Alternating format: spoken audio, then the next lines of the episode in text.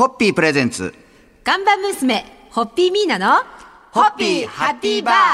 皆さんこんばんは、ホッピーミーナです。こんばんは、落語家の立川しららです。瀬戸内国際芸術祭をサポートしているホッピービバレッジとミーナさん。はいえ先日も犬島に行かれたそうでございますが。はいはいお邪魔してますはいえー3年に一度開催される国際的な芸術作品の展示会、芸術祭、えー美術博覧会がトリエンナーレ。はいで、これ2年に一度だとビエンナーレ。ビエンナーレはいえー最も歴史が古いのはベネチア・ビエンナーレ、これがですね、1895年に始まったそうでこんなに古いんだ。もう古いって感じちゃいますよね。1895年に始まったっていうと。すごいですえねえ。これ現在ではもう美のオリンピックと呼ばれるイベントに成長ということは1895年に始まってまだまだ続いてるっていう。てるんだ。ね。でその後、えーサンパウロドクメンタなどが1950年前後に始まったそうですが、はい。でもそれでももう1895年にベネチア始まってますから、はい。それから50年以上経ってからですからね、はいだからそうねそうすると、はい。余計またベネチアの歴史を感じますね。はい、はい。感じますね。各国のトリエンナーレも90年以降に創設されたものが多いそうでございます。で日本でも1952年にアジアで初めてのビエンナーレ形式の国際展、日本国際美術展、東京ビエンナーレが開催され、はい。1990年まで開催されています、はいということで、はい。ですから日本もその結構負けじと1950年代に始まってるんですね、しかもアジアで初めてですから、そうですね、ええ。そうですね、ビエンナーレね。はい。はい。で現在世界各国でえ140件以上のトリエンナーレが開催されているそうで、国別の件数は日本はこれ4番目に多いんですああ、そうなんだ。そんなにあるんだ。へえ。はい。まあ、今週はですね、まあ、皆さんもあんまり、あの耳なじみが今までない方もいらっしゃるかと思いますが、うん。トリエンナーレね。このいろいろなトリエンナーレをごはい。紹介していきますので,、はい。そうですね。あこんなところにあるんだとかあ、はい。意外と近いなとか、はい。自分の実家とかでもやってるんだとか、はい。いろんなそうですね。こともあると思いますのでね。はい。えーぜひお楽しみにお待ちいただきたいと思います、それでは乾杯のご発声お願いいたします、おそらく私も知らないことだらけだろうと思うので、はい。今週が楽しみです。皆さんと共に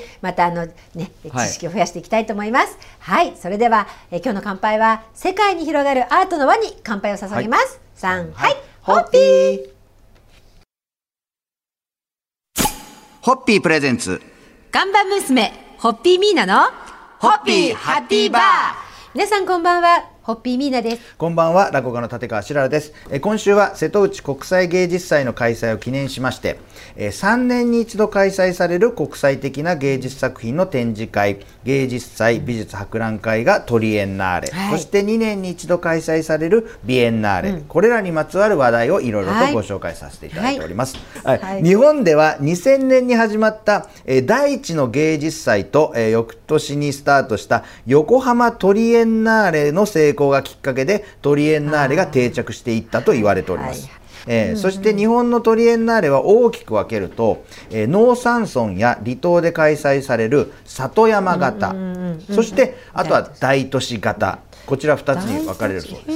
ええで里山型には瀬戸内国際芸術祭をはじめ、えー十和田奥入瀬芸術祭、ビエンナーレ、えー国東半島芸術祭などがあり、大都市型には、えー札幌国際芸術祭北九州国際ビエンナーレなどが含まれるそうです。なるほど。えーやっぱりそれぞれのあの地形とかをこそう有効利用っていうかそこをやっぱり使わないと地元の盛り上げにもならないんで、そういうのでこう分かれる部分もあるんだと思いますが、でもやっぱりこう瀬戸内国際芸術祭っていうと、やっぱこの美しい自然っていうのは、そうですすねぐ目に浮かびますし、まあ、あの今回も12の島、はい。あと,、えー、と2つ3つの港はい。で開催されてますけれども、瀬戸内の島と地域の伝統文化や美しい自然を生かした現代美術を通じて瀬戸内海の魅力を世界に向けて発信しているのが、はい。瀬戸内国際芸術祭でございます、そして地球上のすべての地域の希望の海となることを目指して、えー瀬戸内国際芸術祭がスタートいうことを聞いております。ぜひ本当にあの昨日も紹介しましたが、はい。日本にはそういうこう芸術祭が多いので、はいはい。えーぜひそういうところまだ経験したことない方、うん。ぜひ足を運んでいただいて、はい。何かを考えるきっかけにもなると思いますので、本当に。ねでもねあのすごくやっぱり現代アートってメッセージ力が強いので、はい。なんかあの行くたびに違うメッセージをいただきますし、でなんかそれを本当に島の皆さんが明るくね、はい。力強く発信してくださるので、えーなんかいつもすごい元気もらって帰ってきます。はい、お待ちしてます。はい、はい。そろそろじゃあ乾杯のご発声いただけますか。アートの力で日本中そして世界中の里山が元気になることを祈って3はいホッピー。ホッピー。プレゼンツ。看板娘ホッピーミーナのホッピーハッピーバー。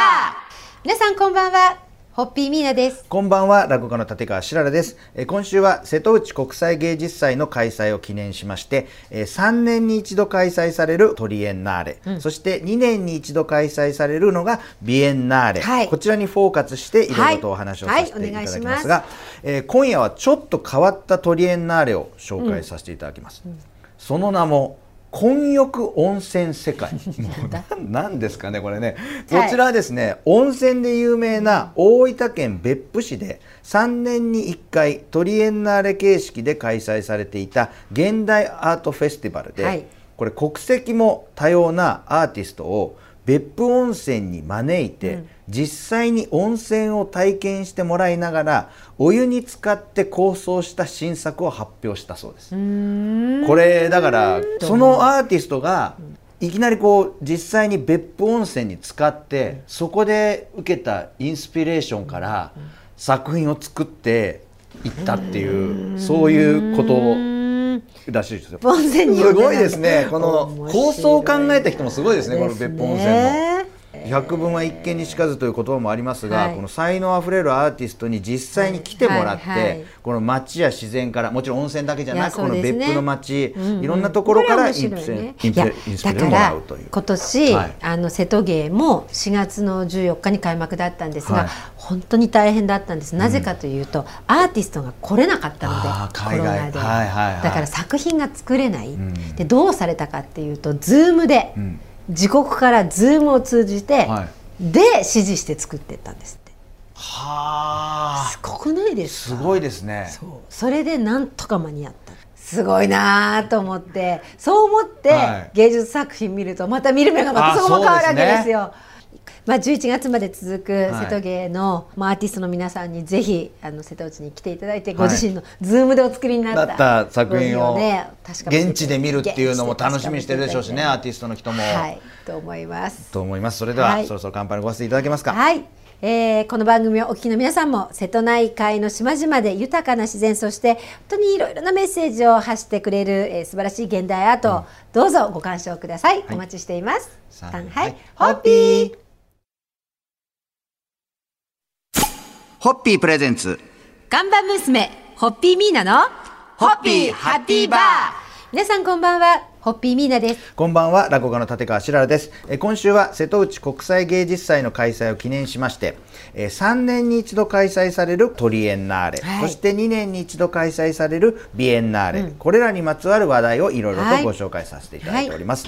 えー今夜はですね、今年の2月から5月まで開催されていたというハワイトリエンナーレ2022をご紹介したいと思います。ハワイでもトレーナーレってあるんですね。あるんですね、はい。こちらはですね、ハワイの歴史、場所、社会活動、環境変化、先住民の知識をテーマとした作品を、ハワイをはじめ、えーアジアや環太平洋地域などのアーティスト43人が作品を出展ということで。でこれハワイ市内のミュージアムえー植物園イオラに宮殿にロイヤルハワイアンセンターなどの7会場で行われたそうですから。ちょっと宮殿でやったっていうのがまた素敵ですねこれは。そうですね。はい。やっぱミュージアム植物園。はいそういうこうはい。なんか歴史的建造物で今の現代アートねをそうですね。今の現代アーティストが作ったものを見るってね素敵ですよね。素敵ですね。で作る方も、もちろんそのハワイに思い入れを込めて作るわけですから、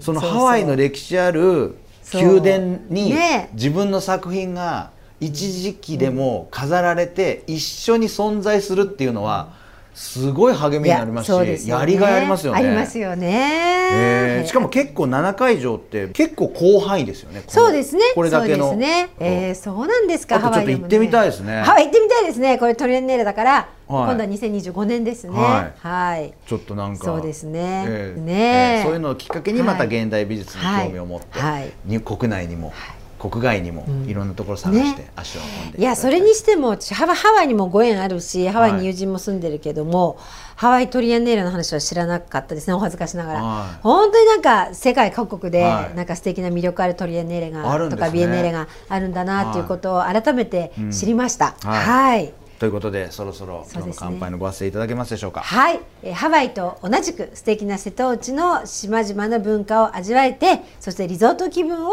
楽しめる瀬戸内国際芸術祭をどうぞ。はい。あのお待ちしてます、はい。三はい。ホッピー。ホッピープレゼンツ。看板娘ホッピーミーナのホッピーハッピーバー。